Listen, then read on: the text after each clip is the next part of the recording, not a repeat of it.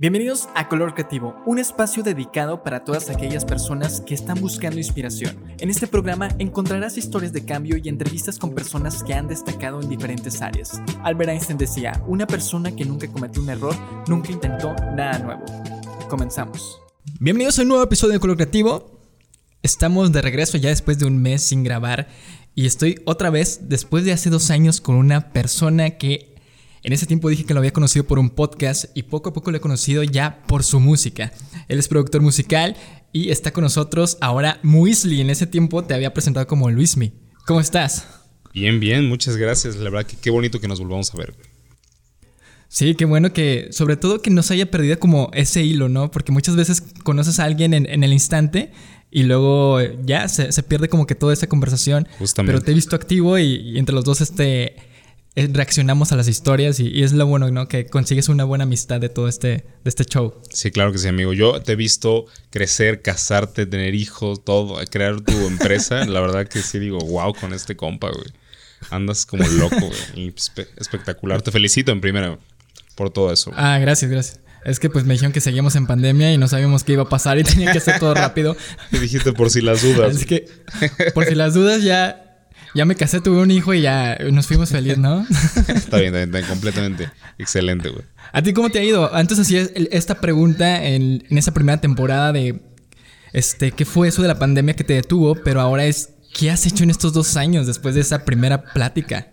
¿Qué ha pasado de ti? Porque antes tenías pues tu proyecto de, de Muesli con Emi Cano. Sí, claro. Pero ahora he visto que ya estás como solista, ¿no? Sí, sí, sí, justamente. De hecho, desde el principio era un proyecto de Muesli, pero Emi y yo hicimos como una fuerte amistad. Dijimos, ¿sabes qué? Vamos a sacar esto. Tenemos miedo de que nos vean como dúo, pero lo sacamos. Y cada quien, porque él ya tenía sus canciones por aparte, yo también tenía las mías.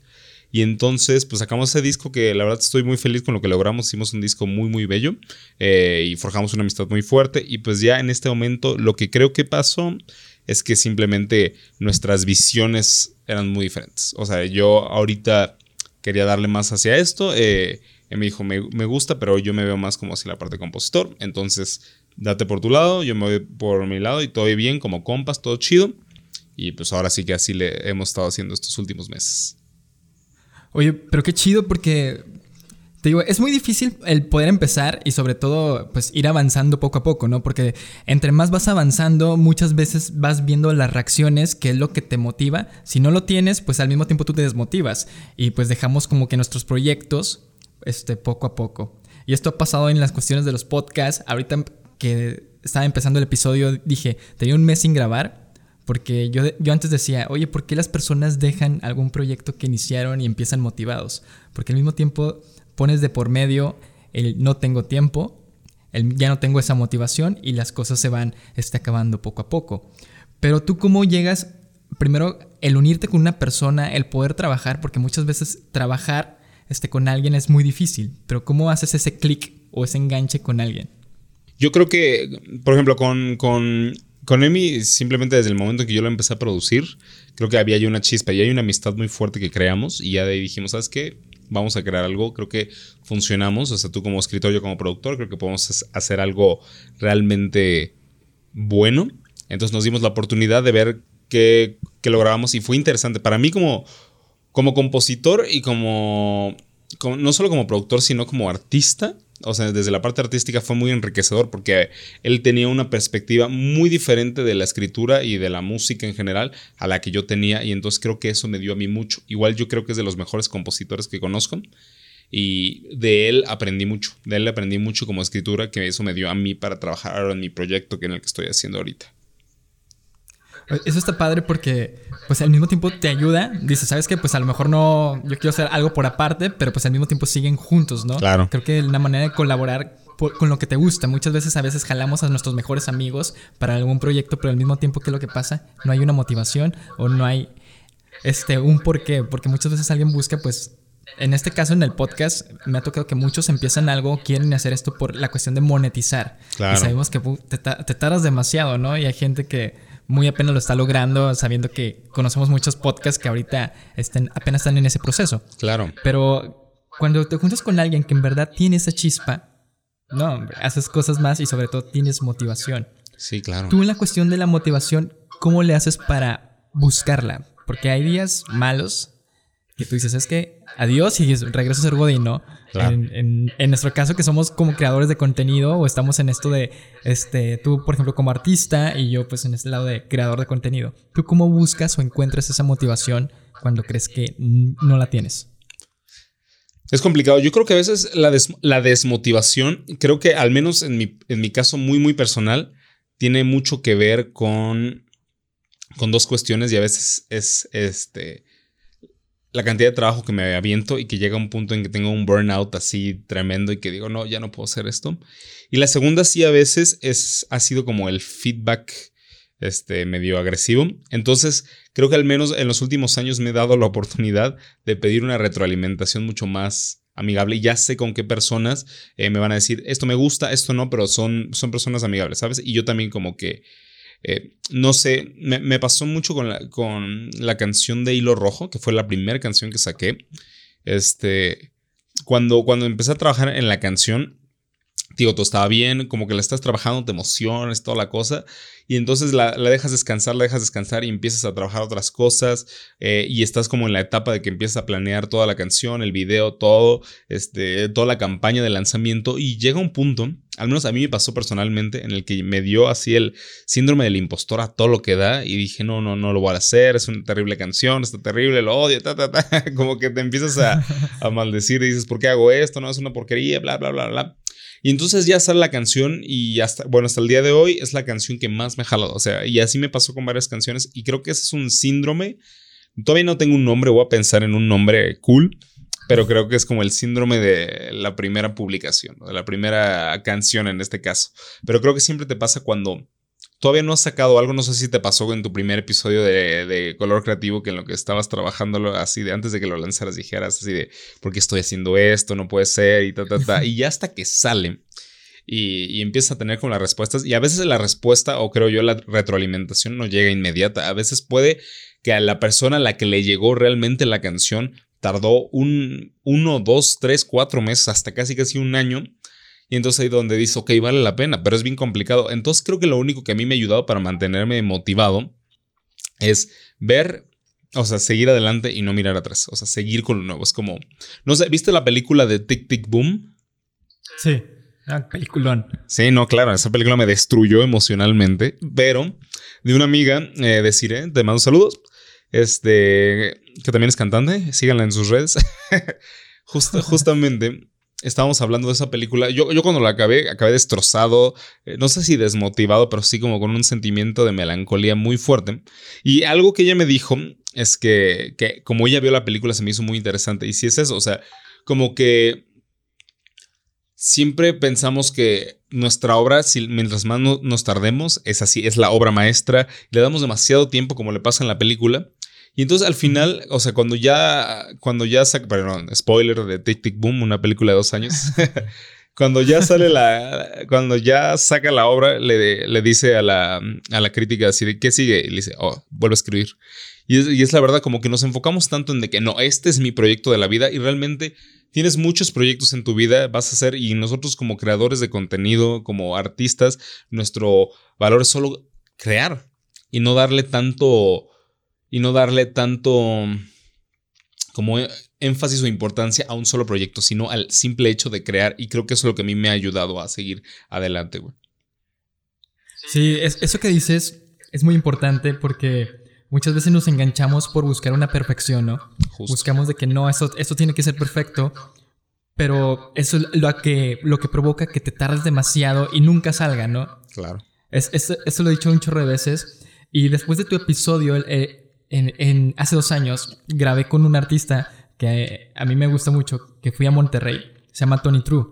Ah, sí lo conozco. Él sacó una canción, él sacó una canción que, que se llama Me Gustas. Esa canción, pues, repetía muchas veces Me Gustas, Me Gustas. Y fue con la que se dio a conocer.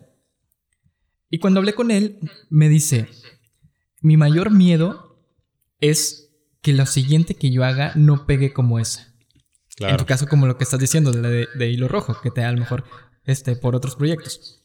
Y dice, lo único que, y, sobre todo porque como artista independiente tienes que seguir tocando puertas, no solamente porque ya te escucharon este, una vez, este, ya, este, ya la gente te va a reconocer. O sea, tienes que seguir tocando puertas porque tienes que abrir conciertos, que la gente te deje tocar en sus bares y demás. Creo que es eso algo, es algo difícil y muchas veces nos enfrascamos en eso. Claro. Y cuando lo que te debe importar es que tú ya hiciste lo que querías, ¿no? Ya te, te sacaste como esa espinita. También, también conocí una chava que es, futbolista, iba a llegar al, al, gol número 100 y dijo, ok, ahorita ese es mi objetivo, llegar al gol número 100, pero de ahí que sigue. Claro. En tu caso, ¿cómo es? O sea, sacas una canción o sacas un disco, por, por ejemplo, tu objetivo es sacar un disco con ciertas canciones, este, y a lo mejor le pones una temática, pero después de eso, ¿qué es lo que sigue para Weasley? Ah, claro, es una gran pregunta. ¿eh?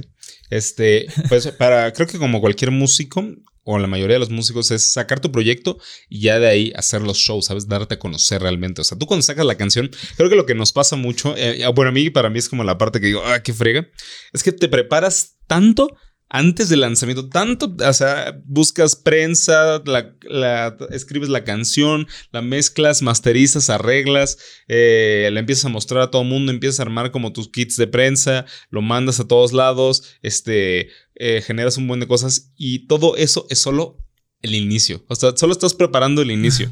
Entonces sueltas la canción y ahora te toca empezar a tocar en todos lados. Decir, mira, esto es lo nuevo que tengo. Y creo que al menos lo que yo ahorita he estado haciendo, estoy separándolo en, en mi discurso en este momento. Porque al menos creo que este nuevo proyecto lo estoy haciendo porque tengo algo que decir. Algo que me estuvo eh, motivando mucho el año pasado de muchas cuestiones. No sé si motivando es la palabra, pero me estuvo inspirando durante el año pasado y quería darle la oportunidad a esas ideas. Justo entonces lo que yo que empecé a hacer fue trabajar, pensar, a ver, ¿por qué estoy haciendo esto? Y esa es la parte más complicada, es como entender por qué estás haciendo las cosas por las que quieres hacer. Y fue reencontrarme y ya de ahí empezar a escribir. Y todo el año pasado me, me dediqué a escribir, preparar toda la música que iba a sacar este año. Entonces, pues ahorita es lo, justamente lo que yo creo que para mí viene después de ahorita sacar estas canciones, de seguir sacando. O sea, tengo ya todo algo armado, va a seguir saliendo y tocar, y tocar, y tocar, y tocar en todos lados. Sí, eso, eso de poder tener un porqué de lo que estás haciendo, creo que es lo más importante, ¿no? Muchas veces queremos o hacemos las cosas porque los demás los están haciendo. Esto es simplemente el hecho de estar en redes sociales, ver que, oye, esa persona está viajando, esa persona está jugando, haciendo un deporte, todos están casando. Claro. Porque yo no lo estoy haciendo, ¿no? Este, y tú buscas hacer lo mismo mil veces. Claro. Pero a ti no se te da. Y tú quieres ir a, esa, a ese paso cuando sabes que lo tuyo es ir paso a paso y experimentar lo que tenemos que hacer. Claro. Eso también entra mucho en lo que entra el papel de quién soy yo, en qué soy bueno. En, tu caso, pues creo que es, muy importante saber, ok, qué tipo de música yo voy a, es la que me representa. Porque a lo mejor tú venías con esto y a ti te gusta otro tipo de música, te gusta el rock pesado, te gusta la banda y tu proyecto es diferente. O sea, es encontrarte en qué eres bueno y en qué puedes destacar. Justamente. Ahorita que te estoy viendo, este, estoy viendo otra imagen a la que conocía yo desde que te vi en el podcast, cuando hablamos la primera vez, porque te, vestías, de una manera diferente y con el video que se acaba de estrenar, literal es otro, otro muesli. ¿Cómo fue ese proceso de cambio? Sí fue, sí fue complicado, ¿eh? Porque creo que, creo que también era encontrarme a mí mismo, ¿sabes? Siento que lo que me pasaba mucho es que yo estaba buscando verme de una manera que supongo que sentía en ese momento que era la adecuada para mí. Y creo que tenía mucho miedo a, a, vestirme de la manera que yo quería y verme de la manera que yo quería. Y, tampoco, o sea, tampoco me, ve, me he visto tan loco, ¿sabes? O sea, no me he visto así como pinche loco. Pero, pero creo que había una parte de mí que, como hacia la parte de la sensualidad, supongo que es la palabra que, estoy buscando, porque justo eh, hay, hay, varias personas con las que trabajé en esto, o sea, no, no fui yo, no solo fui yo, de que, ah, hoy decido usar esto, no, como que había una parte mía que nunca había eh, dado la oportunidad de desarrollar y era como esta parte como más sensualona, supongo que es eso. Eh, porque había gente que me había dicho, es que lo traes, pero no, no lo sueltas. Y entonces eh, hablo con una chica que se llama Gante, ese es su nombre artístico, es artista, y justo le dije, mira, tengo esto, no sé cómo hacerlo, no, no sé qué debo hacer. Entonces empezamos como a elegir colores, empezamos a elegir este, como vestimentas que podía usar, que me podía representar. Y entonces de ahí hablé con una chica que se llama Yanku, que ella ha sido la que me ha vestido y me ha dado como todas las opiniones de cómo debería ponerme la ropa. Y, y está padre, o sea, porque siento que nunca me había sentido tan cómodo con la ropa que usaba y como me vi en, cámara. Y creo que eso para mí sí fue muy complicado en su momento. O sea, sí creo que veía los videos y decía, ah, me hace falta, me hace falta todavía.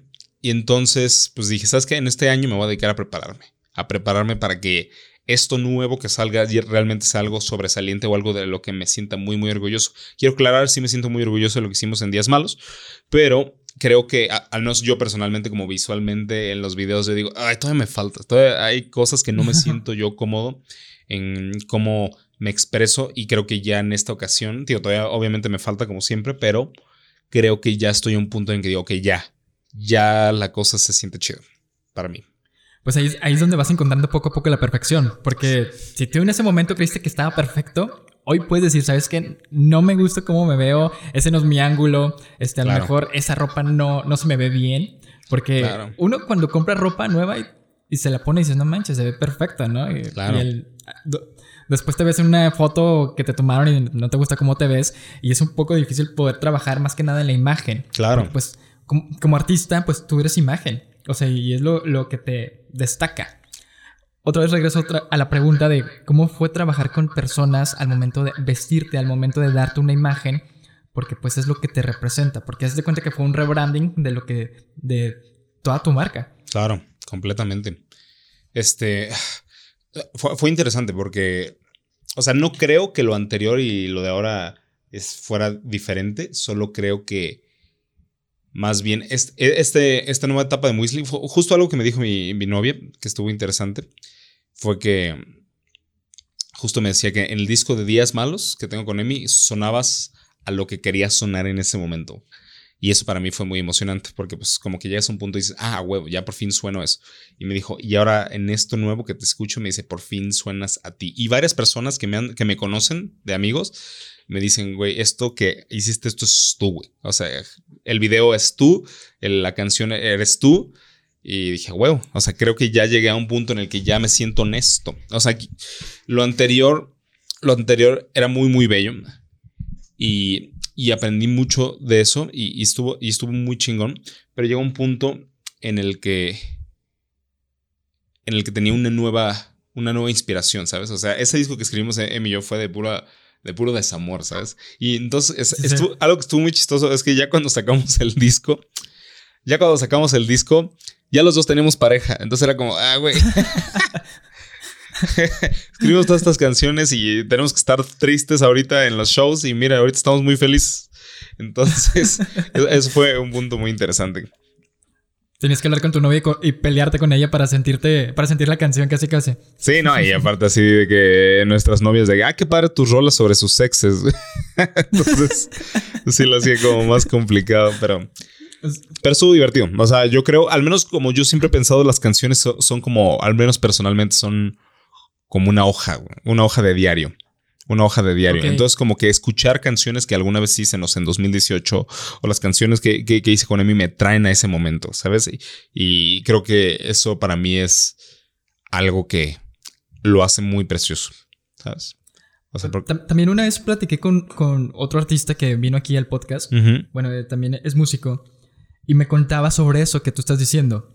Que hay diferentes tipos de letras. Por ejemplo, una que es las personales, que cuentas una historia, y otra en la que tú creas un personaje ya, base a lo que tú quieres que esté pasando. ¿Tú, ¿Tú cuál crees que es el que te define en este momento? Porque me estás comentando que en el disco pasado, pues sí era en experiencias tuyas, pero ahorita crees que es algo que ya te está pasando o es algo que tú dijiste, sabes que lo soñé y lo tengo que hacer. Sí, no, creo, que todo lo mío es personal. O sea, la verdad, luego hasta mi mamá me regañé. Todos sobre ti. Y digo, sí. Pues, y la canción dice eso. O sea, la de todos mis amigos, la nueva dice, y todo tiene que ver conmigo, lo que yo escribo y lo que digo es lo que vivo.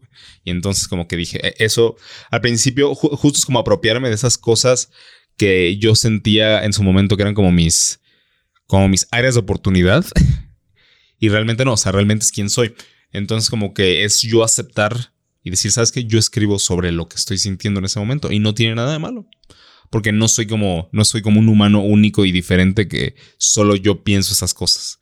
Entonces creo que para mí eso, al menos personalmente, lo hace más, más, pre, más preciado. Porque entonces si tú te sientes identificado, creo que tú y yo tenemos algo en común, ¿sabes? Creo que ahora sí puedo...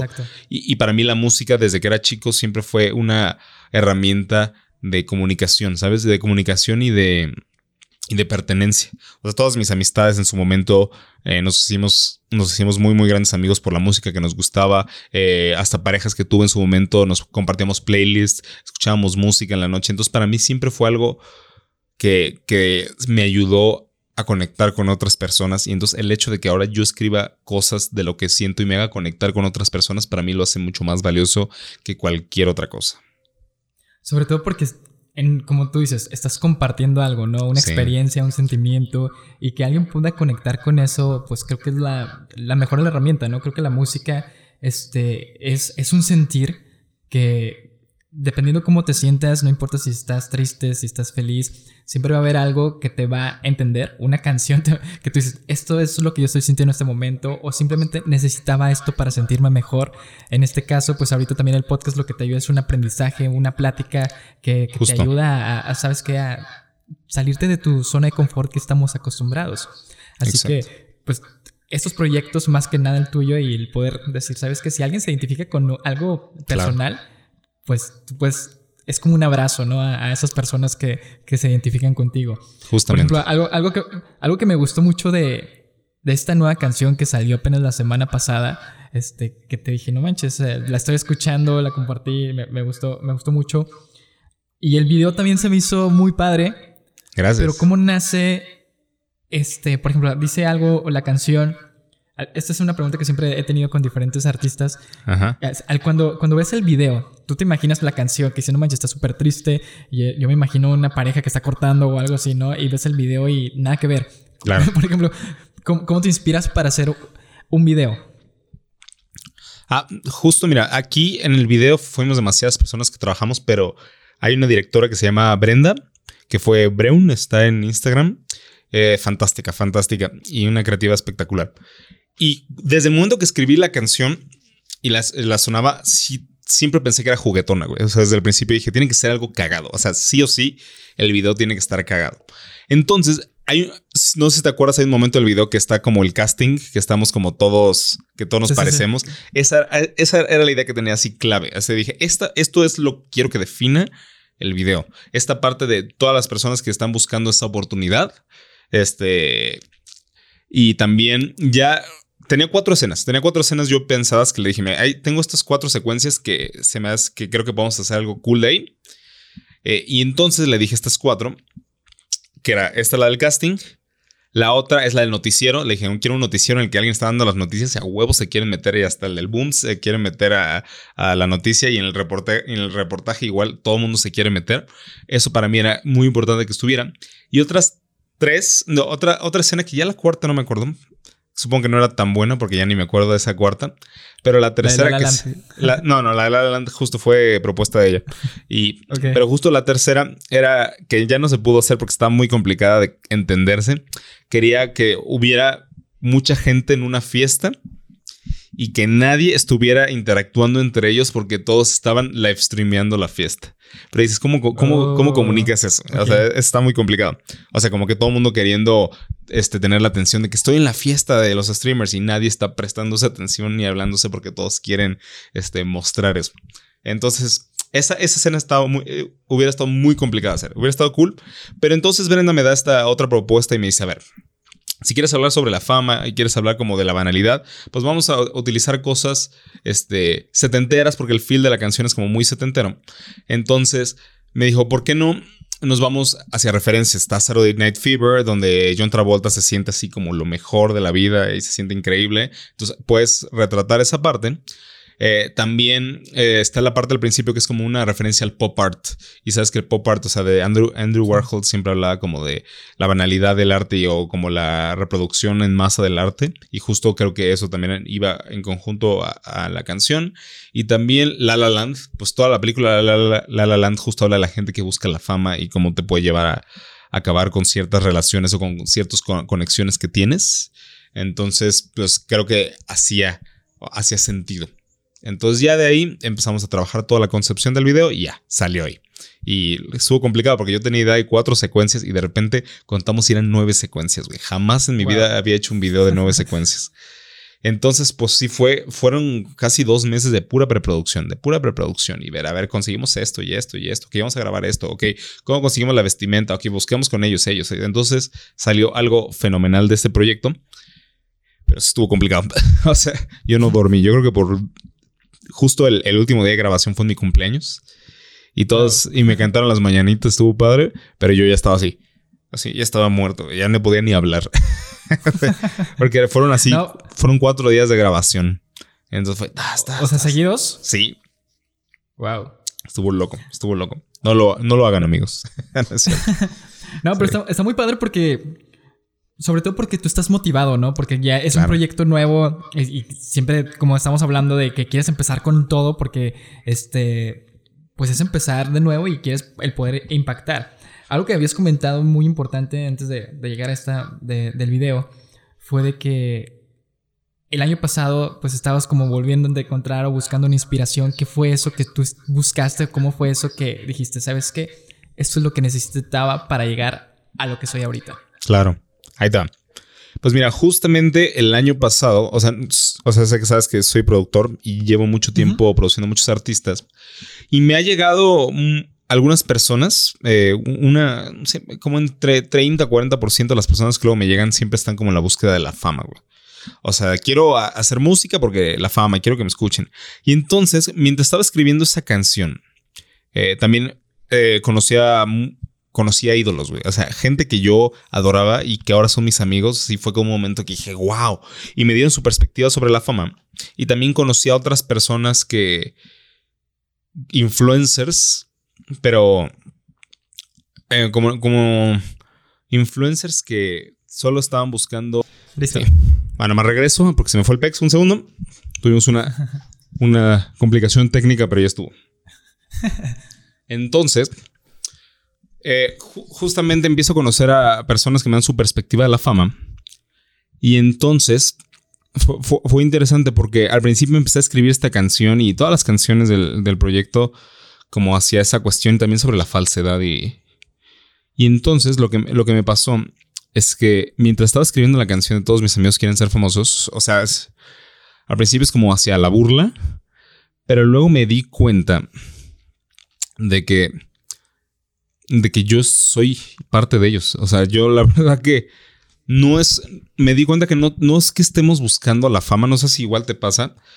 Eh, no, no estamos buscando la fama por una cuestión de vanidad, sino que creo que ya el mismo sistema está construido para que a, fuerzas primero tienes que ser famoso para poder vivir de, de tu arte de tus proyectos creativos, ¿sabes? Porque justo me pasó que hay artistas eran influencers desde antes y sacan su canción y ¡pum! revientan. Y artistas que son buenísimos, pero como no tienen el. No tienen como el fandom o la, cantidad de el seguimiento gigantesco, no les dan las oportunidades. Y entonces para mí, eh, ahí fue donde dije, ok, o sea, no creo que sea culpa, no, no creo que sea un tema de vanidad, no creo que sea un tema de. No creo que sea un tema de. Este. ¿Cuál es la palabra que estoy buscando? Egoísmo sino que simplemente todos están buscando la oportunidad de cumplir su sueño, que es hacer música y poder vivir de ello. Y entonces la única manera que está pasando es que no se llega a TikTok y te dice, tú puedes ser famoso, oye, pero tienes que hacer estos bailes, oye, tienes que hacer este trend, oye, tienes que hacer esto porque si no, no, va, no lo va a empujar el algoritmo, entonces no va a jalar. Y entonces obviamente para alguien que no está en la parte artística, va a decir, ¿qué pedo con este güey? O sea, se vendió, está haciendo payasadas nada más porque quiere ser famoso, pero pues no, o sea, lo que realmente está pasando es que si tú quieres vivir de eso, pues tienes que buscar ese seguimiento de una u otra manera y ya después va a ser más eh, sustentable tu proyecto. Entonces, esa es la parte que para mí yo decía, ok, o sea, ¿por qué me estoy burlando de esto si es algo que todos estamos viviendo? Entonces, la canción justo quería hacerla para recordarnos y recordar que por qué lo estamos haciendo. O sea, por más que queramos la fama y todo, o sea, también hay que recordar que lo estamos disfrutando y que nos gustan. Y de hecho tuve un momento medio emotivo mientras estaba escribiendo los subtítulos de la canción cuando ya estaba todo el video. Y como que, digo, me dio de nuevo este, este ataque de síndrome impostor que digo, no, no sé, porque sabes que estos ya son mis ideas, es como mi, o sea, es una canción con un discurso muy fuerte y muy claro. Y como que empiezas a tener estas cuestiones en las que te preguntas de que, ay, no sé si esto le gusta a la gente, no estoy siendo como muy así, ta, ta, ay, no sé, espero que, o sea, ¿por qué estoy haciendo esto? Y, entonces, mientras estoy, escribiendo, mientras estoy escribiendo los subtítulos, llega el puente de la canción y justo en el puente me recuerdo el por qué lo estoy haciendo. ¿Sabes? Que dice, el que importa lo que digan, ¿qué más da si mis canciones pueden estallar? Como que me hizo recordar ese momento cuando empecé a escribir la canción, porque la empecé a hacer y güey, me puse a chillar porque dije, ok, porque fue a mí mismo recordarme por qué estaba haciendo la canción y por qué estoy haciendo esto. Y como fue para mí, para mí fue el Muesli del pasado diciéndole al Muesli de ahora, güey, tranquilo, llévatela leve.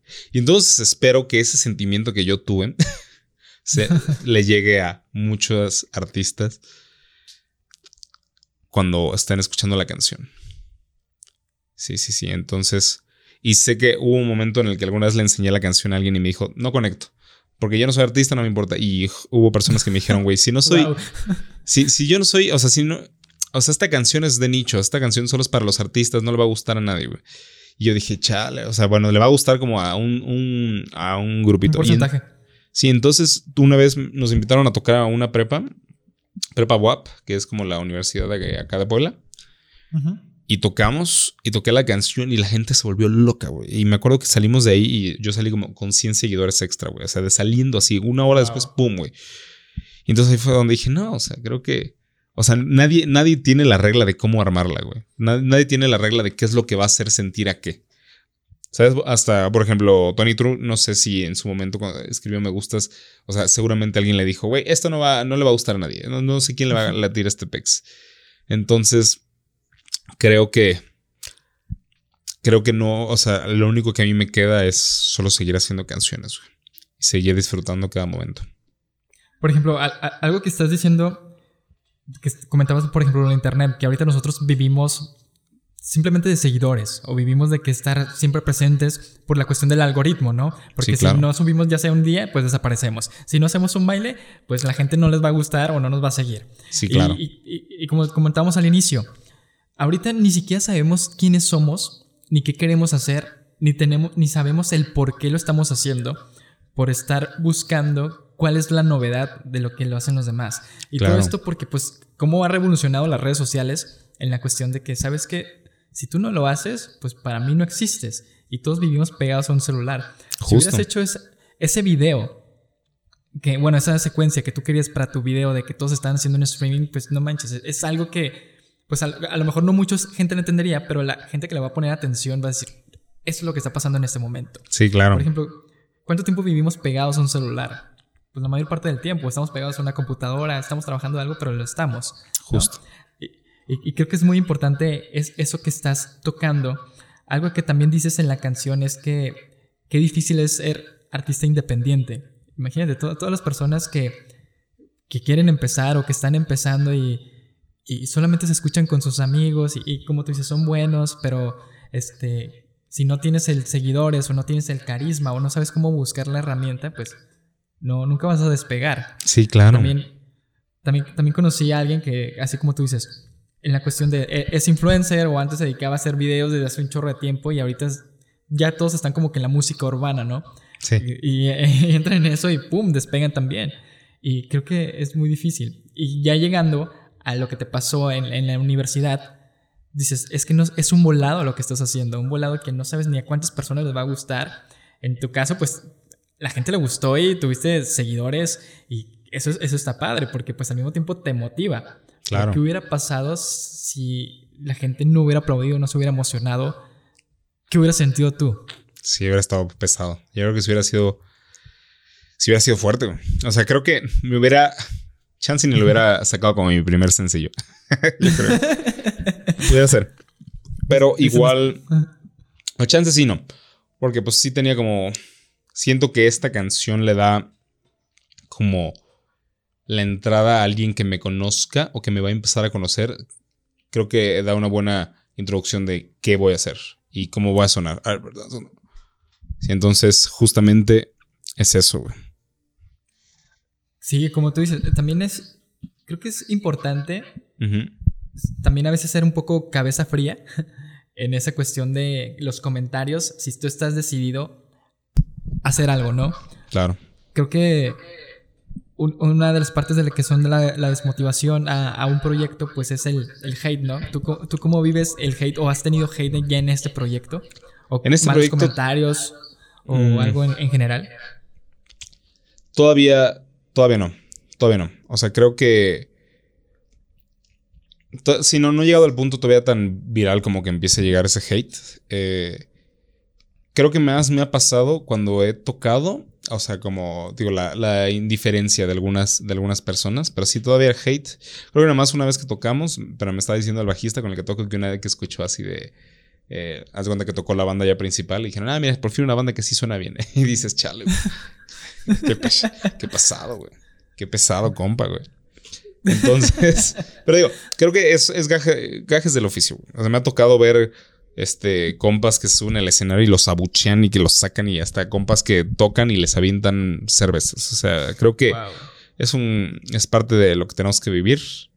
No está bien, estoy de acuerdo, pero creo que hay que estar preparados para el hate.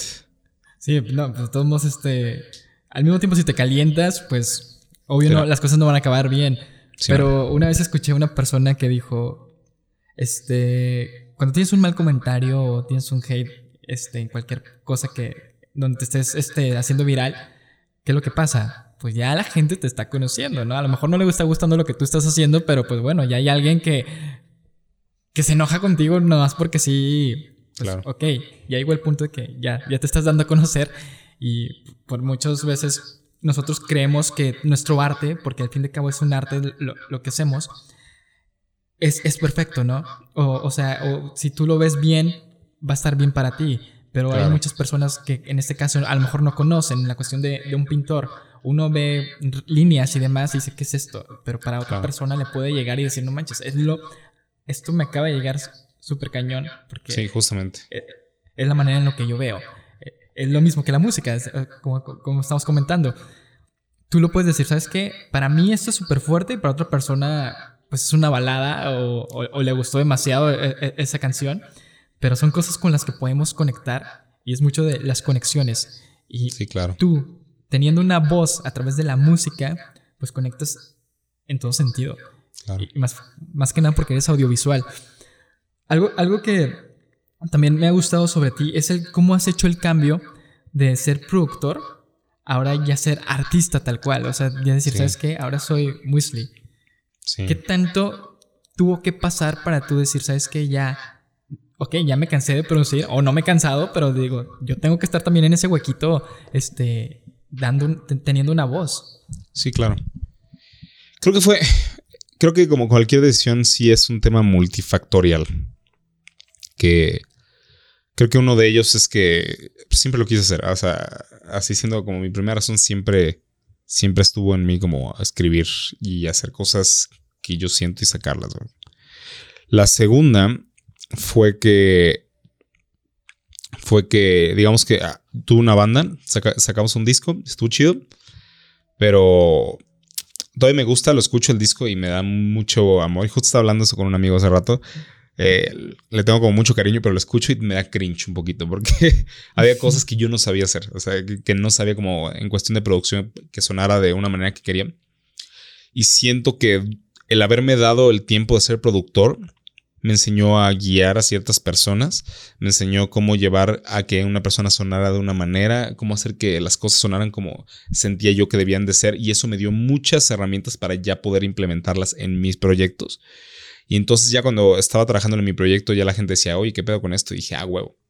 Y ya entonces la tercera cosa, siento que de todos los proyectos que estuve produciendo, eh, el, el- el mío en específico, aparte de otros proyectos, como que tenía una respuesta muy buena. O sea, en comparación con otros proyectos, siento que empecé a tener una respuesta buena y hubo como mucha gente que empezó a apoyar. Mucha, mucha. O sea, puedes ver, o sea, las 35 personas que estuvieron en el proyecto eh, estuvieron apoyando, ¿sabes? O sea, fueron personas que estaban creyendo en el proyecto y dije, no mames, o sea, si, si hay tantas personas que creen en esto, pues creo que es acá, ¿sabes? O sea, creo que algo me está diciendo, yéndonos ya como hacia la parte lógica, no tan romántica. Si tienes tantas personas que quieren participar en esto, entonces algo me dice que es acá. Entonces tengo que irme hacia acá. Y, ah, hubo este, amigos productores que también me dijeron, güey, tu proyecto, dale ese, güey. O sea, de que deja un rato de producir, está chido, produces chido y todo, pero creo que tu proyecto es a donde tienes que hacerlo, güey. Y ya cuando también un amigo mío, no sé si conoce la banda Hello Seahorse. Sí. Así pues Joe, el guitarrista es como muy mi compa y me dijo una vez de que, ¿sabes qué? Es aquí, güey. Date. Ahí fue donde dije, ok. O sea, creo que es por acá, güey. Y me dio mucho miedo, güey, porque, o sea, sí me costaba en su momento eh, las cámaras, me costaba mucho el escenario, pero dije, güey, pues si, si siento que aquí está moviendo, entonces tengo que hacerlos acá. Y ya eso fue lo que me, lo que me dio como lo, que fue lo más complicado. Y justo apenas me entrevistó un, amigo que tiene su medio y me dijo lo mismo. Me dijo, me dice, te conozco toda la vida. y, me dijo, eh, y yo sé que tu sueño siempre fue hacer música. Y luego el haberte ido a productor y ahora regresar lo que siempre quisiste que sientes y dices, fuck, no sé, güey. solo creo que es, es justo, el, disco es, el disco justo habla de ser honesto, güey, de quién soy, qué quiero ser. Y entonces el, hecho de regresar y hacer esto, creo que para mí fue el ser honesto conmigo mismo y decir, este, esto es lo que soy, ¿sabes? Y a veces ser real no es, no es una cuestión de qué es lo que... Sí, el ser real a veces a la gente, porque tiene una percepción tuya, Tal vez ellos dicen, esto no es lo que a ti te conviene, no es para ti. Pero a veces creo que ser real solo se siente correcto, ¿sabes? O sea, creo que el ser real simplemente es, ni siquiera lo dudas, o sea, es obvio, es obvio y te lleva hacia eso. Y entonces pues creo que me dejé llevar por lo que era obvio y ya, seguí adelante. Simplemente por lo que estabas sintiendo, ¿no? Sí. Este, ya no estabas tanto en la cuestión de lo tengo que hacer este, porque pues es algo que siempre he soñado, pero simplemente ya estás siendo como tú dices, honesto con lo que tienes que decir. Porque sí, claro. muchas veces, en tu caso, pues tú, la ventaja es que tú eres productor y fue un medio del cómo conocer gente y poco a poco pues hacer lo que tú quieres ahorita, ¿no? Claro. A lo mejor si hubieras empezado así de golpe, como tú dices en, en, tu banda, pues dices, no manches, me faltaban un buen de cosas que pues ahorita ya, ya lo sé hacer o ya lo puedo pulir, ¿no? Poco a poco las cosas se van dando. Pero el atreverte a hacer algo diferente, creo que es lo más importante. Sí, claro. Tú dijiste ahorita que voltear hacia atrás al momento de que sacas un proyecto o algo, a veces no es bueno, porque tú simplemente te haces como un bloqueo mental de que sabes que ya se quedó ahí y ya no voy a salir de, ahí, ¿no? Te, quedas como que encajado o encuadrado en algo. Pero a veces es, es bueno voltear, ya sea cuando tú terminas el año, que dices, ¿qué qué fue lo que hice en todo este año, ¿no? En, estos 12 meses. ¿Qué tanto logré? A lo mejor me equivoqué 8 meses y uno me fue bien o, o no sé. Pero creo que a veces es bueno voltear al pasado y decir, ¿sabes qué? Antes no era esta persona. Antes no me veía hacer lo que estoy haciendo en este momento. Y, y volver a y volteas otra vez, como dice la canción de, de los Claxons de, de, la, de no me acuerdo cómo se llama. Sí, pero dice, este, pero dice, voltear al pasado y voltear al, presente es algo que tú dices, wow. Nunca, nunca imaginas las cosas. Estar ahorita ya como, como artista, dices que también te daba miedo pues las cámaras.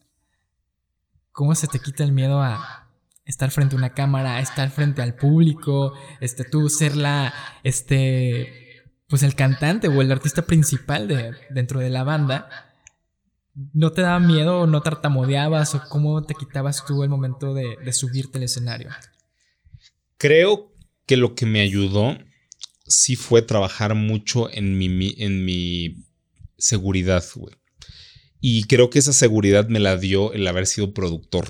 ¿Sabes? Eso está interesante y es lo que a mí, a mí me, me gusta, que me ayudó mucho. Porque justamente creo que me pasó que de hecho Mash, lo voy a decir, este es uno de los artistas que produzco, y el verlo a él cómo dominaba el escenario, desde su primer show, me, me, motivó mucho. Y también hay otro artista aquí de Puebla que se me hace fantástico, Karma Dilus, y yo fui su bajista.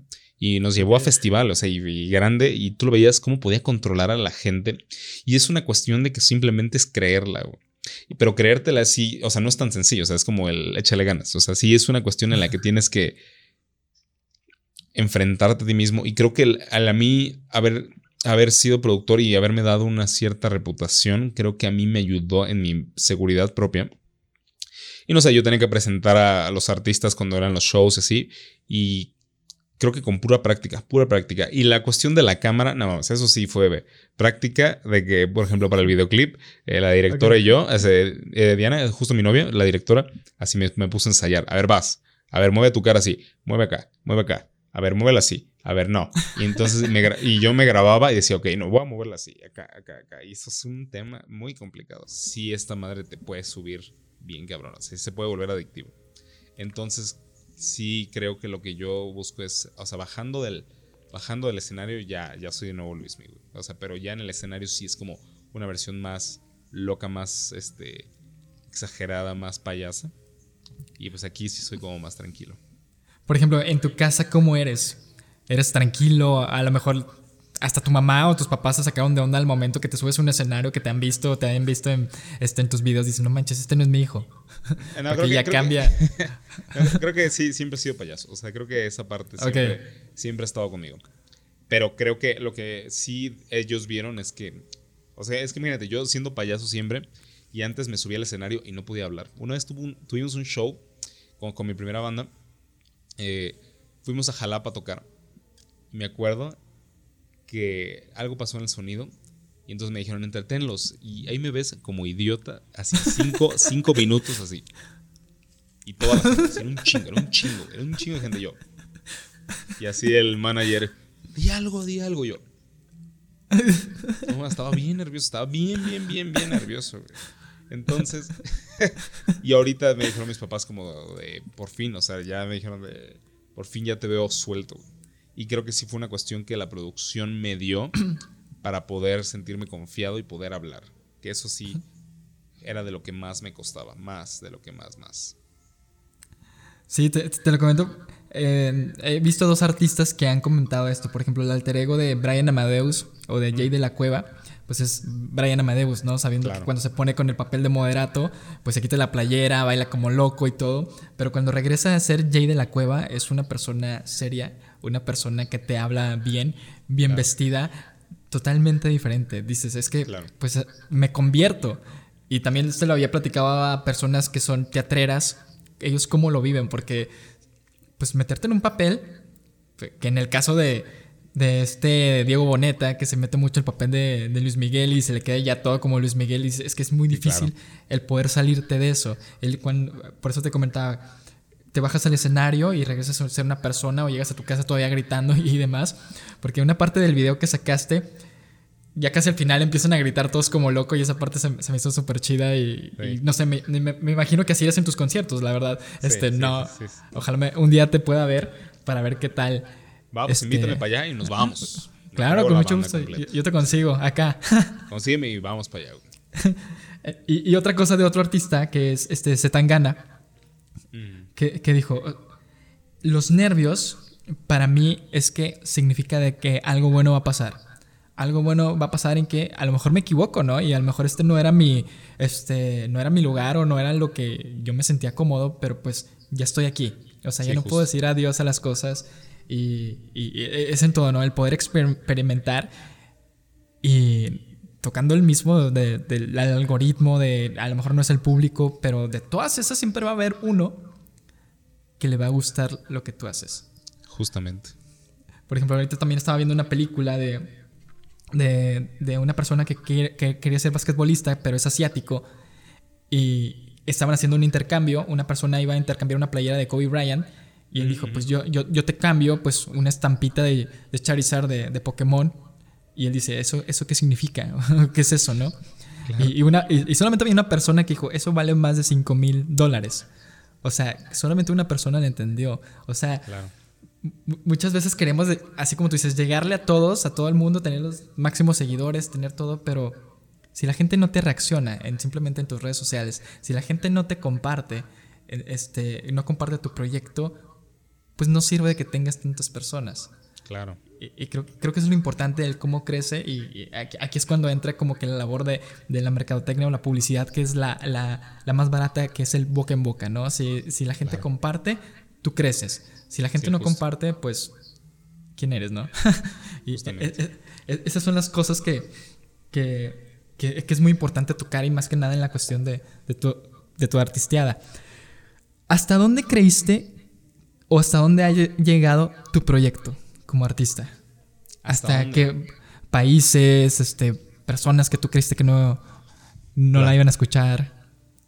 Pues mira, justamente la siguiente canción que voy a sacar tiene una parte que dice vámonos a Buenos Aires, así eso dice. Y, eh, quiero, quiero aclarar, yo no soy una persona que crea en decretar y todo ese pedo. O sea, honestamente lo respeto, lo respeto y se me hace chido. Prefieres trabajar. Si encuentras la motivación al respecto, pero alguna vez, eh, va a sonar bien loco esto. Pero alguien alguna vez me leyó el tarot de ángeles. Wow. y me, justo me decía de que me dice, tú en tu, o sea, tú, tu meta es en el sur.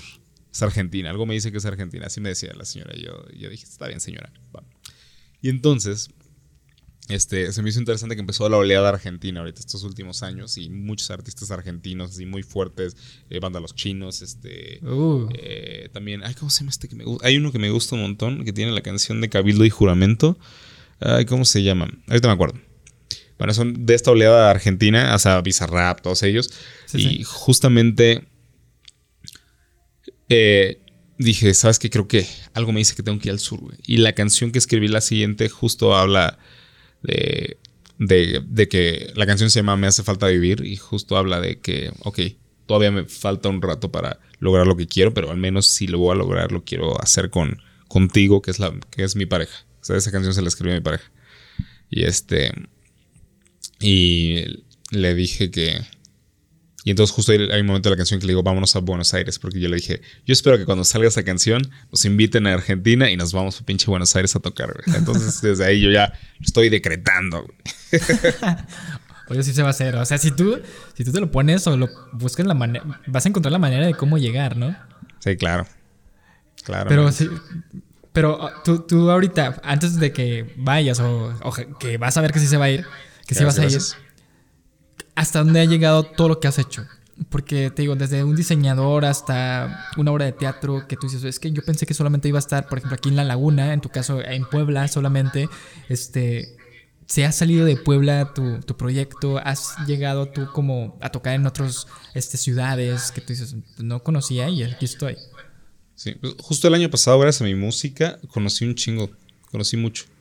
Sí, el año pasado salí a muchos lados. Este, este, conocí León, Guanajuato, conocí Chiapas, conocí Oaxaca, que no había... O sea, mi familia nunca fue de salir. Entonces como que el año pasado me dediqué así a conocer México. Y por la música. Entonces dije, ah, está chido. Y igual, este, yo soy de Guadalajara, o sea, nací en Guadalajara. Y hasta eso creo que no me ha tocado ir a tocar a Guadalajara. Pero sí me, me ha tocado en Veracruz y varios municipios aquí de Puebla. Entonces, sí ha habido oportunidad y hasta hay personas de Italia que les ha gustado las canciones y que me han mandado y digo, órale, está chingón, güey. Y justo hoy un estudio de Argentina me dijo, está poca madre. Bueno, como dicen allá, esto es este rompeortos, dijo. pero no sé, no, no, es era España, perdón. Es era España. Este, pero sí, la verdad que fue muy, fue, ha estado, ha estado, ha estado bien. La verdad que ha, habido oportunidades cool y ha ido creciendo como todo, todo el proyecto. Eh, pinta, pinta para un buen año. Pinta para un buen año. Entonces, pues ahorita, eh, el próximo mes igual voy a estar sacando unas cosillas ahí cool también. Para que estén al pendiente. Este. Y se, viene bueno. La verdad se viene, viene, se viene bien. Se viene bueno. es lo que quise decir. ¿Y, te, ¿Y te, lo imaginabas? ¿Te imaginaste que, ok, este, en dos años estoy haciendo esto? Ahora estoy como independiente y luego poco a poco estoy saliéndome de, pues, de mi ciudad. Este, sé que has estado en diferentes ciudades porque en el episodio pasado que, platicamos, pues me habías comentado que, que, tu familia, unos son de Torreón, unos, otros son de Saltillo. Ah, ¿te acuerdas? Eh? Hiciste, tarea, hiciste la tarea muy bien. que todos, que todos son de todos lados. Pero ya, ya tú de poder llegar con tu proyecto a otros lados, creo que es lo más importante, porque tú te estás saliendo de, de, una zonita de confort de, de, estar a lo mejor en bares locales, pero ya estás poco a poco picando piedra que, que creo que lo que todos hacemos de tocar puerta con todos, de, oye, pues dame oportunidad, dame chance, dame chance, dame chance. Pero creo que eso ya es lo importante. Justamente. ¿Has, tocado puerta mucho o cómo se te han abierto a ti las puertas para llegar a otros lados? Creo que la etapa de tocar puertas, que debería lo más seguido, ¿eh? o sea, sí es algo que he fallado últimamente. Pero al menos en los primeros, desde que con mi, con mi primera banda, que fue como del 2015 al 18, me dediqué a tocar puertas todas, Así, todas las puertas que habían en ese entonces las toqué. Así de que, hey, esto, esto, esto, déjame tocar acá, déjame acá. Y todos, Nel, Nel, Nel, Nel, porque no, no teníamos ni música.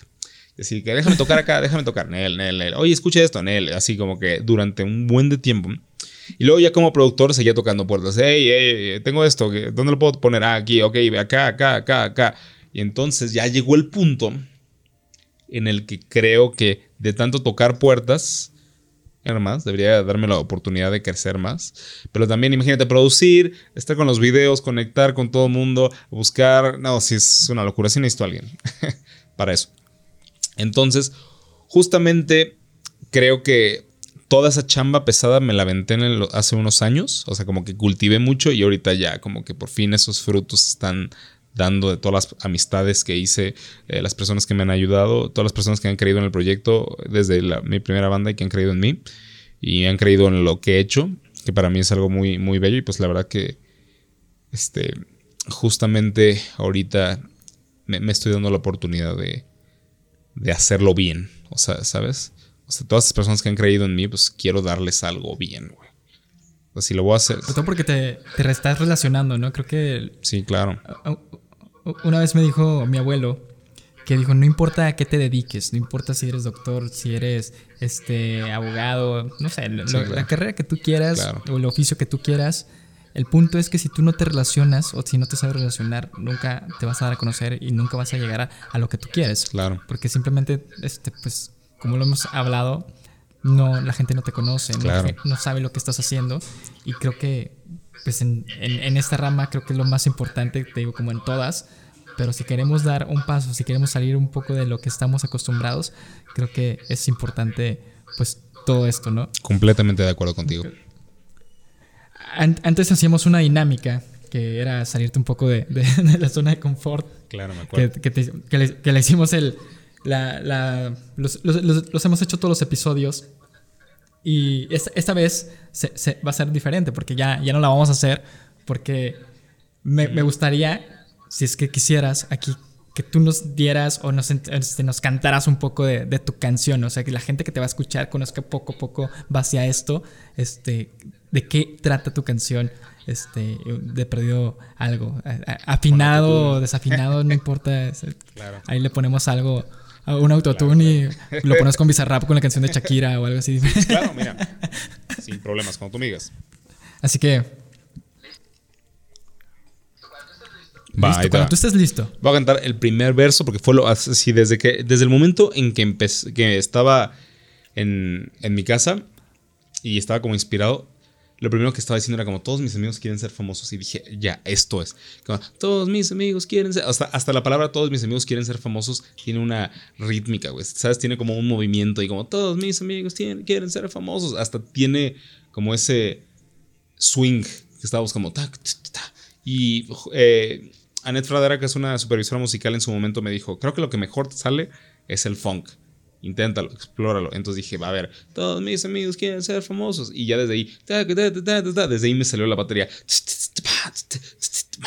Y era como, todos mis amigos quieren ser famosos. Incluso nos bendigan solo unos minutos. Sé que no es su culpa, no vemos otra ruta. Ser músico emergente no nos da el placer. Les pido no discutan, no se pongan en duda que hacer canciones es lo que nos da placer. wow, qué chido. la verdad, cuando la escuché, me tardé poquito porque no dije, esta no es la voz que yo conozco. O sea, yo he hablado con él y tiene la voz muy diferente. Sí, claro. Y luego ya te vi que cantando todo. Dije, no manches, o sea, te salió súper bien. Gracias. ¿Cómo, cómo inicia o cómo al momento que tú escribes o al momento que haces una canción, ¿qué es lo primero que se te ocurre? ¿La, la, la armonía o la letra? Normalmente la música. Sí, casi siempre es la música. Eh, pero últimamente, y creo que eso sí de, de Emi le saqué, sí creo que últimamente he estado escribiendo primero como mis ideas y después voy construyendo la canción. O sea, creo que sí, sí tengo canciones que van de los dos lados, pero creo que al menos las, las cinco canciones que voy a escribir, digo que voy a sacar, todas vienen de una frase, así bien concreta que, que sí, las cinco, de hecho, ah, qué cagado. Creo que las cinco canciones, no lo había pensado.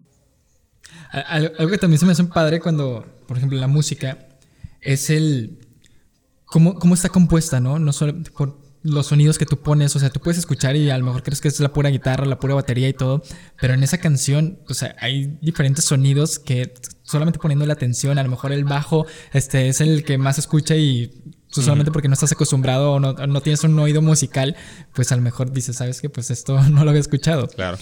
¿Qué, tantos componentes hay en esa canción? 37 pistas. Son 37 pistas. Sí, sí. Tengo detallitos. ¿Mande? ¿Tú masterizaste todo o hay alguien que ya te apoya? No, tengo. Eduardo Rodríguez es el que me mezcla y masteriza. O sea, yo no me gusta mezclar. Así, te soy honesto, no me gusta. A mí me gusta hacer el cagadero, así, aviento todo y ya después se lo mando a Lalo y le digo, ya, haz lo que suene bien. no es cierto. Le, digo, como arreglalo, haz lo que suene coherente. Porque yo, yo solo como que voy sintiendo. Hasta mi cuarto ni siquiera lo tengo adecuado este, sonoramente porque lo tengo adecuado a mí. A cómo me gusta que la música suene para mí. Entonces, yo lo armo. Y, si vas al cuarto de Lalo, su cuarto suena aburrido, güey. Su cuarto suena así. Sus monitores son así súper. Este flat, o sea, son planísimos, este, no hay nada de eco, entonces eso le ayuda para él para mezclar, es fantástico, porque ya si suena bien con él, ya en todos lados suena bien. Pero conmigo, yo sí me gusta que lo que estoy haciendo ya me esté gustando desde el principio y como que digo, ah, buenísimo acá, hasta, hasta, cambio.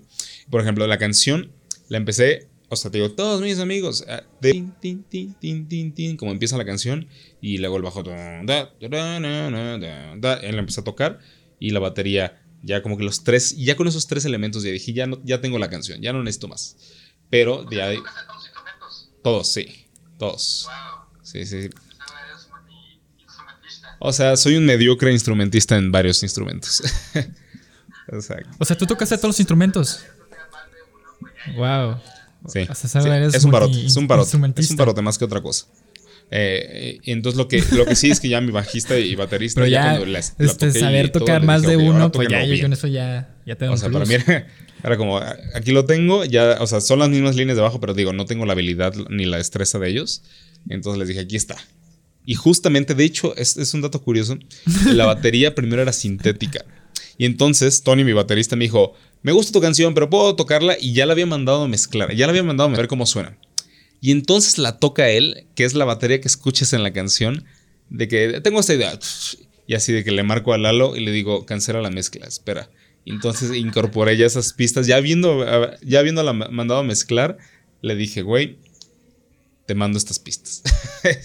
ya lo hace fantástico. Es un gran, gran baterista, Tony. ¿no? Es buenísimo. Iván es el mejor bajista que yo conozco. Y entonces la verdad que está súper chido. Y mi mi compa de marketing era el que me está ayudando en marketing. Y de repente un día este, tenía un show y me dijo, ah, toco la guitarra, güey. Y de repente sí, el pinche vato sí toca la guitarra cabroncísimo.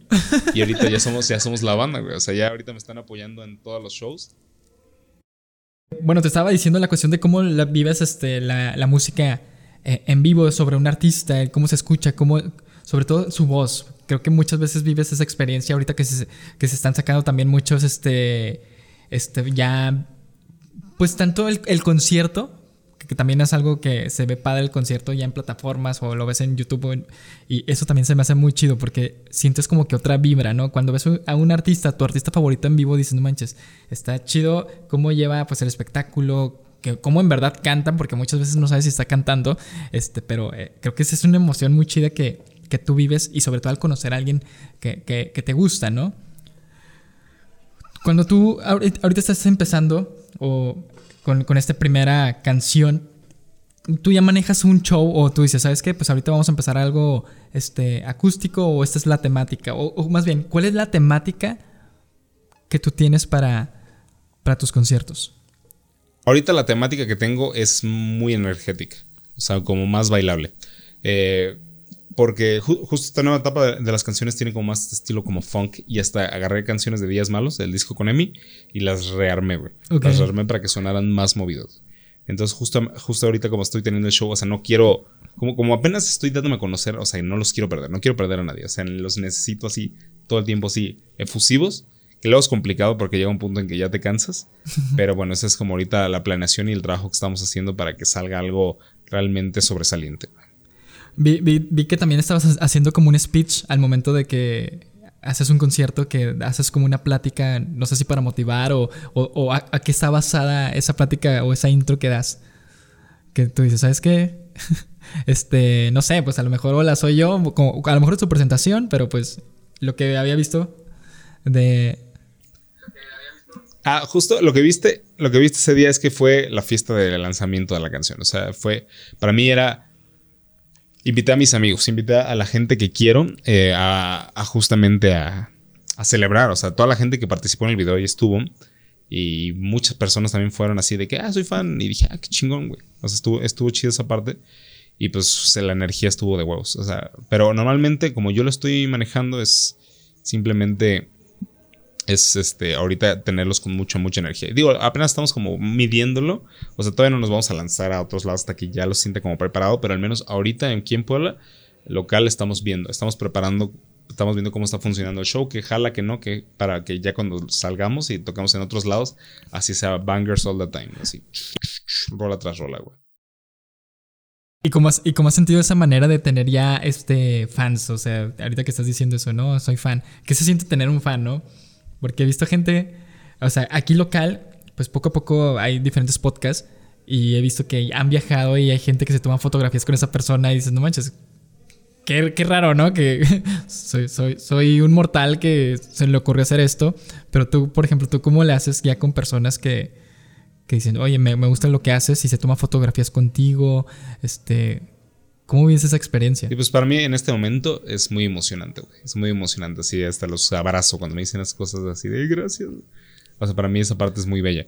Eh, pero... No, no, no, no hay perros. O sea, la verdad, para mí en, esto, en, este momento, en este momento solo es muy bonito, güey.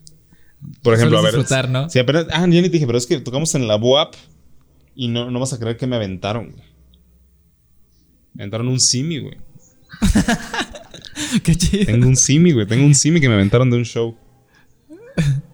ya, ya eres artista reconocido mundialmente, ¿eh? Ya me bendicieron, sí, me bendicieron completamente, güey. ¿Y qué trae? O sea, ¿solamente trae, trae tu nombre o trae algo el, el, Simi? No, no, no trae nada. O sea, simplemente creo que tenían uno, una, y me lo aventó. Y dije, ah, wow, qué chido, güey. Qué chido. ya voy a dormir bien. Sí. ¿Y eso fue hace poco o hace, hace cuánto fue? Eso fue en noviembre. Ah, justo la, vez que te dije que toqué las canciones en la WAP y así todo el mundo de ah", pues en ese ah, nos aventaron el simi, güey. Wow, no, no manches, o sea, o sea, ya el poder que la gente te envíe algo, lo bueno es que no te aventaron una cerveza como dices que te, que te aventaban, que hay personas que te avientan cervezas o que los claro. Tú ya tuviste como que el trofeo ahorita para los artistas, que, es el Simi, ¿no? Que, se puso de moda el año pasado y te tocó en esa, en, esa tendencia. Justamente. Pero no, pero qué chido. Ahorita tú, ¿quién crees que es tu inspiración a todo lo que estás haciendo? Como musical, artística. Desde lo musical hasta personal, ¿quién crees que te inspira a seguir? O a hacer lo que haces? Creo que mi pareja Diana, de hecho está, está acá, acaba de llegar. y sí es para mí alguien muy importante que me que también me recuerda, o sea, me, me regresa hacia, hey, hey, tranqui. O sea, emocionate, pero también tranqui. Y, también es una persona muy artística que está como siempre en la búsqueda de, de hacer cosas muy increíbles y me ha acompañado en todo este viaje. Todo, o sea, se le aventó todo. Se aventó mis traumas, se aventó mi, mi, mi, este como... Ya la, ya, ya, la tienes en un psicólogo de todo lo que Sí, ya, no, no, mi, crisis existencial se la aventó completa, la composición de las canciones, ya me dice así de que ya las odio, de que tanto las tiene que escuchar. Todavía no salen y ya las odia. Sí, sí, exactamente. y me ha ayudado con, con toda la parte de dirección y también, este, creo que to- todo lo- todos los, los artistas que, produ- que, produ- que he producido y produje, me han, he aprendido demasiado de ellos y me han dado como la oportunidad de, de yo entender, entendiéndolos a ellos, me entiendo a mí como artista y me hicieron crecer mucho.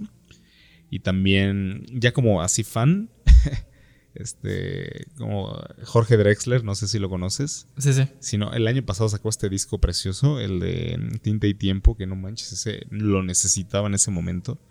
Y fue muy importante para mí escucharlo. Y todo lo que dice y sus entrevistas. entre- escuché, el año pasado escuché como muchas entrevistas. Y también a Joe y Edwin. Eh, Edwin es este, fuera del proyecto de Bruces. Y, Joe de Hello Horse. O sea, ellos dos me guiaron mucho. Y, me, y también mi compañero Rodrigo que es como mi manager y es como mi hermano y que me odia a veces que se me va el pedo. Eh, fue de hecho el que organizó la fiesta y me ha ayudado en todo. Son demasiadas personas, es que es demasiadas personas. Hay muchas personas que me han inspirado y que me han apoyado y que me han motivado para hacer esto, güey. ¿Sabes? Podría mis papás, casi nunca los menciono a los pobres, pero siempre, siempre han estado ahí. Del, del ¿Qué, qué te Egipto. dije- qué- qué- qué te, qué te dijeron tus papás cuando dijiste, ¿sabes qué? Quiero, quiero ser artista. ¿Tú qué crees? ¿Tú qué crees? Bravo, hijo. El sueño, güey. Qué padre que quisiste hacer eso, ¿eh? Te apoyamos al 100. Se- Se pusieron a llorar.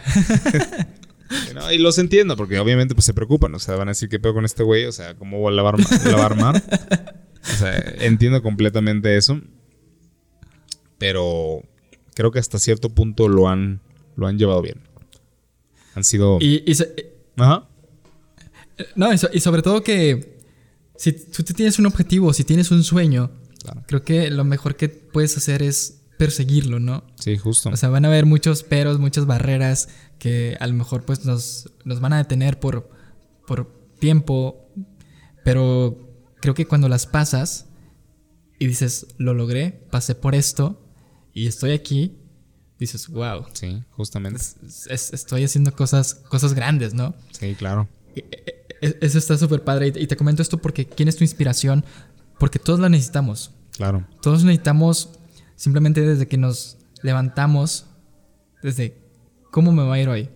Hoy, hoy voy a hacer esto, estoy inspirado porque esta persona y como, como lo habíamos comentado al inicio, hay motivaciones, desmotivaciones y esa inspiración es la que te ayuda a seguir. Tu pareja, como mi pareja, es la que también ha vivido las cuestiones de todas, este, cuando estás estresado, cuando estás enojado, cuando ya estás harto de todo, pero son los que te bajan y te calman y te dicen, ¿sabes qué?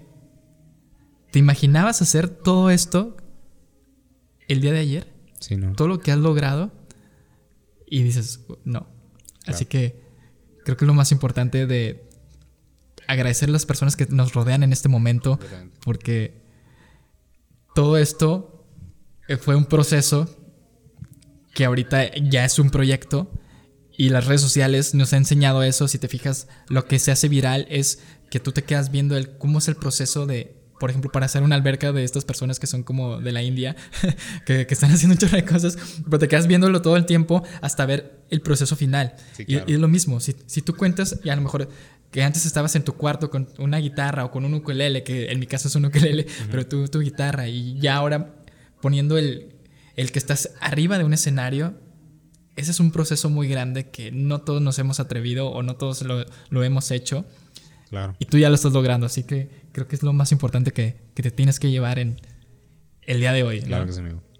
Muchas gracias. Así que para, para llegar ahora sí al color Yes, claro que, que sí. elegiste, Ahora sí estoy preparado. Ahora estoy preparado. de- de- déjale adelanto el episodio para decir mi color. Esta vez sí lo traigo bien acá. Ahora sí, si quieres decir el color que elegiste, qué es lo que te hace sentir y el por qué lo elegiste. Sí, justamente es el color que elegí para esta nueva etapa de Muesli. Que también es rojo como la vez pasada. Pero. pero este es un rojo. ah, no sé, es como un rojo carmesí. No sé, como. Carmín, no sé, es. Te voy a decir, el RGB es 242, 236, 218. Y lo que me hace sentir es justamente. El, el ser real. ¿sabes? Como, como la crudeza de, de lo que es ser ser humano, como la sangre, güey, de lo que estamos hechos. ¿sabes? Entonces, justamente esa fue la razón por la que elegimos ese color para esta nueva etapa. Qué, chido, porque eso lo he comentado, si te fijas, este año, a finales del año pasado, en, las entrevistas que he hecho, es que somos un cuaderno de dibujo, de esos que son color gris. Sí. Que tú puedes pintar, pintarte el pantalón ya sea de un azul, un negro, un rojo, y a lo mejor la playera te la pintas de otro color, o a lo mejor todo te pintas de un color y mañana de otro, porque de, eso se trata, ¿no? O sea, de, eso se trata la vida, de que vas experimentando, vas pasando por varias etapas, de que a veces te sientes bien y, y a lo mejor e, e, eres hasta, bueno, el rojo que eres en este momento y a lo mejor vas a estar este, mucho mejor y te va a identificar un amarillo o, vas a estar en depresión y un, un, un negro. Y, y, de eso se trata, este, pues básicamente la vida, ¿no? Lo que es lo que nos representa, que somos un cuaderno de dibujo que nosotros le vamos poniendo color a nuestra vida o nuestros días y a lo mejor en la próxima entrevista que te vuelva a ver, pues me vas a decir, ¿sabes qué? Ya, ya cambié, este, ya, yo soy otro color, pero es lo que nos hace ser, ¿no? Claro. O sea, básicamente, pues, hasta a veces somos un arco iris de todos los sentimientos que tenemos y no, no nos identificamos con uno, pero hoy en día tú eres un color. Excelente, estoy de acuerdo. Que completamente. Eso se me hace, se me hace muy chido. Ahora sí, si quieres decir unas palabras para que aquellas personas que te están escuchando nuevamente con con este nuevo proyecto, con esta nueva imagen que tú estás este, presentando, nos estás enseñando ahorita. Todo tuyo. Claro que sí. Pues amigos de Color Creativo, si eres un artista o si eres una, en general un ser humano que le gusta escuchar música movida, pero que al mismo tiempo tenga un mensaje personal que hable sobre el momento en el que estamos, el momento en el que estamos como con expectativas tal vez irreales o muy, muy lejanas y necesitamos como recordar, recordarnos por qué estamos haciendo las cosas y también eh, el ser honestos con nosotros mismos. Si eso es lo que te gustaría escuchar en tu música, espero que Muesli sea el proyecto que quieras escuchar en este momento. Súper, qué chido. ¿Tu, ¿Tu, novia te está escuchando ahorita en este momento? No estoy seguro. No sé. Diana, ¿me escuchas? No, no me está escuchando. A traer Ah, súper. Si no te iba a decir, ¿sabes qué? Vamos a hacer la dinámica para que escuche esto que vas a decir, porque es una. Te puedo decir ahorita cinco palabras y ya sé cuál va a ser el resultado que tú vas a dar. No sé si tengas algo que apuntar. Si no, pues te lo voy diciendo. A ver. A ver, voy a apuntarlo aquí. A ver.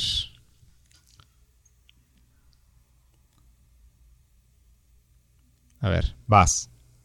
Vale, la primera es pantalla. Ok. La segunda es pared. Ajá. La, la tercera es hoja. Ok. La cuarta es planta. Ok. Y la quinta es madera. Ok.